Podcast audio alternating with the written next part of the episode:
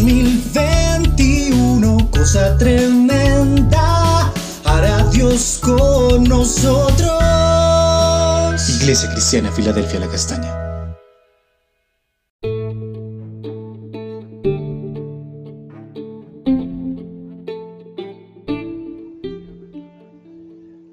Amada Iglesia, Filadelfia, La Castaña, buenos días. El Señor les bendiga. Eh, continuamos con el devocional diario. Hoy vamos a estar mirando Primera de Pedro 1, 23 a 25. La escritura dice así, pues ustedes nacieron de nuevo, no por medio de padres mortales, sino por medio del mensaje vivo y eterno de Dios. Porque está escrito, los seres humanos son como la hierba Toda su gloria es como una flor silvestre. La hierba se seca y la flor se cae, pero la palabra del Señor vivirá para siempre. Esta palabra es la buena noticia que se les anunció a ustedes. Vemos aquí que Pedro continúa desarrollando las cosas tremendas que Dios hace con nosotros, o sea, su iglesia, con cada creyente y también con toda la humanidad, porque Dios está obrando igualmente para todos. Pero hay algo muy importante, debemos dar por sentado que no existe el universalismo, aquella línea que sostiene que todo hombre es hijo de Dios. En el anterior devocional habíamos visto esa diferencia. También vemos que hay una completa armonía entre el mensaje de Pedro y el mensaje de Juan. Porque la inspiración de cada escritor de la Biblia proviene de Dios mismo. O sea, en este caso del Espíritu Santo. Miremos Juan 1.13.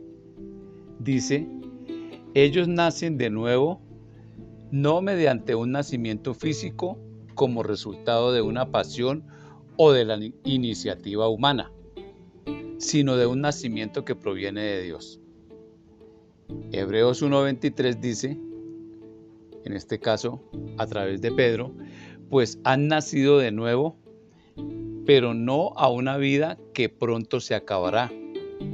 Su nueva vida durará para siempre porque proviene de la eterna, eterna y viviente palabra de Dios. Entonces se nos está diciendo que no hemos nacido por voluntad del hombre, sino por voluntad de Dios. Estamos hablando del nacimiento espiritual, del nacimiento que proviene de Dios. Dice que esa nueva vida durará para siempre porque proviene de la eterna y viviente palabra de Dios. Acordémonos que la palabra de Dios es viva, actúa. Y en esta última parte eh, vemos nítidamente a Cristo, que es la palabra viva, activa, eterna de Dios. El Evangelio se nos ha anunciado, o sea, las buenas nuevas. Además de esto, la palabra está morando en nosotros, penetró en nosotros, no ha quedado fuera precisamente por eso, porque es activa y porque hemos sido diseñados para que esa palabra pueda penetrar, porque esta palabra tiene el poder de transformar. No puede transformar desde afuera, lo hace desde adentro. Hebreos 4:12 dice, cada palabra que Dios pronuncia tiene poder y tiene vida. La palabra de Dios es más cortante que una espada de dos filos y penetra hasta lo más profundo de nuestro ser. Allí examina nuestros pensamientos y deseos y deja en claro si son buenos o son malos. Eso quiere decir que nosotros no tenemos la facultad para que de nosotros mismos nazca lo bueno, o lo malo. Es la palabra que nos va moldeando, nos va formando seres morales. Para que haya, ¿para qué es esta palabra? Para que haya correspondencia entre la nueva vida que se nos ha dado y la expectativa divina. Para eso es que Dios ha dejado su palabra con el poder de transformar. Vamos a orar. Padre, te damos gracias porque tu palabra, la Biblia, se sustenta por sí misma, porque tú eres coherente, Señor. En ti no hay contradicción, Señor, y te damos gracias porque esto nos muestra la Biblia desde Génesis hasta Apocalipsis, Señor. Señor, también te damos gracias porque esa palabra tuya obra ininterrumpidamente en nosotros desde el nuevo nacimiento. Tú te estás moviendo alrededor del ser humano, llevándolo a circunstancias para que te conozcas, Señor.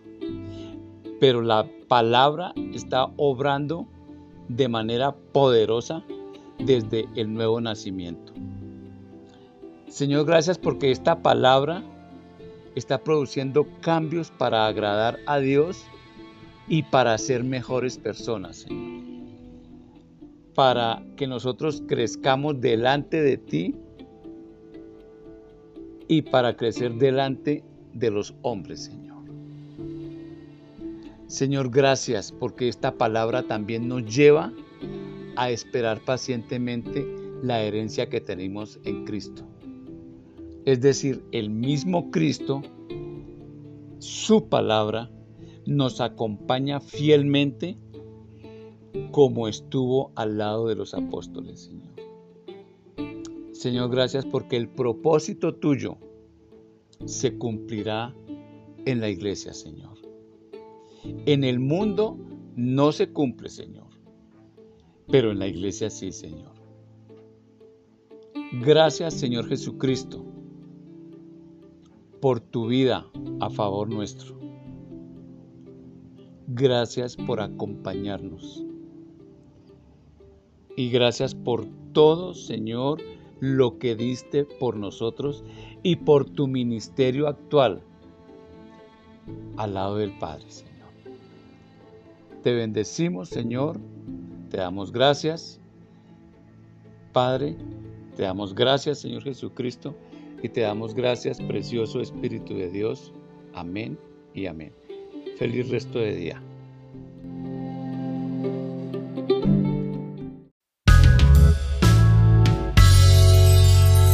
En 2021, cosa tremenda, hará Dios con nosotros. Iglesia Cristiana Filadelfia La Castaña.